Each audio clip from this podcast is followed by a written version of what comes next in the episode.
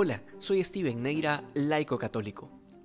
Muchas veces se ha repetido que todo es gracia, que no hay nada de bueno en nosotros que no lo hayamos recibido de Dios por pura gratuidad y misericordia. Y esto es una realidad que debe facilitarnos el ejercicio de la virtud de la humildad. Sin embargo, cuando un corazón es soberbio, generalmente, por no decir siempre, se debe a la falta de conocimiento personal. Es decir, que quien no se conoce a sí mismo lo suficiente, termina creándose una imagen irreal de sí mismo es lo que sucede con aquellas personas que el Señor denuncia en el Evangelio de hoy, que confiaban en sí mismos y se creían justos y por eso despreciaban a los demás. Pero esto además de ser una enfermedad espiritual, es un verdadero bloque, una piedra, que obstaculiza el poder de la gracia en nuestra vida. Mientras menos conscientes somos de nuestra nada frente a Dios, mayor será nuestra desgracia por no poder gozar de la plena felicidad de gozarse en la verdad. Luego el Señor empieza a explicar a mayor detalle esta doctrina por medio de la parábola del fariseo y el publicano. Y se nos dice que el fariseo, para reafirmar su supuesta justicia, se compara con el publicano. Esto es un mal en el que todos podemos caer fácilmente.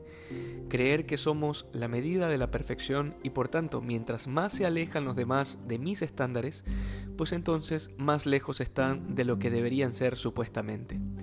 Esta visión tan corta no considera el pequeño gran detalle de que Dios concede dones diferentes y llama a una misión distinta a cada uno.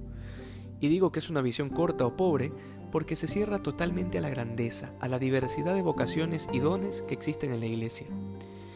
Esto que sucede de manera individual con las personas, también sucede con los grupos, espiritualidades, movimientos dentro de la iglesia. Muchas veces se dan escenas sumamente tristes y vergonzosas entre grupos católicos, que adoptan exactamente la misma actitud farisaica de la parábola, mirando a otros grupos distintos al mío solo para decir en buena hora no somos como ellos.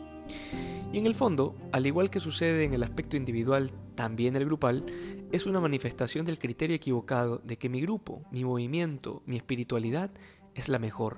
E incluso en ciertos casos, la ceguedad llega a tal punto que hay quienes creen que de hecho es el único camino posible de santidad en la iglesia. Pero nuevamente, todas estas cosas son la consecuencia de una falta de conocimiento personal, de haberle huido a la verdad de uno mismo y en última instancia de huirle al mismo Dios, que cada día nos invita a abrazar la verdad completa y no a medias. Tal vez aquí en la tierra recibamos aplausos por ciertas actitudes que son equivocadas o por intenciones no rectas, y seguramente nadie más que nosotros mismos lo sabremos. Sin embargo, el Señor nos anuncia que todo el que se enaltece será humillado, y estoy formulando en tiempo futuro, porque en el último día ya nada quedará oculto a los ojos de todos. Por eso siempre es mejor que nuestra sinceridad, nuestra humildad, comience a edificarse desde aquí para poder ser lo que Dios quiere que seamos, tomándolo a Él como a la medida y no a nosotros mismos o peor aún, a otros. Que hoy seamos más santos que ayer. Dios te bendiga.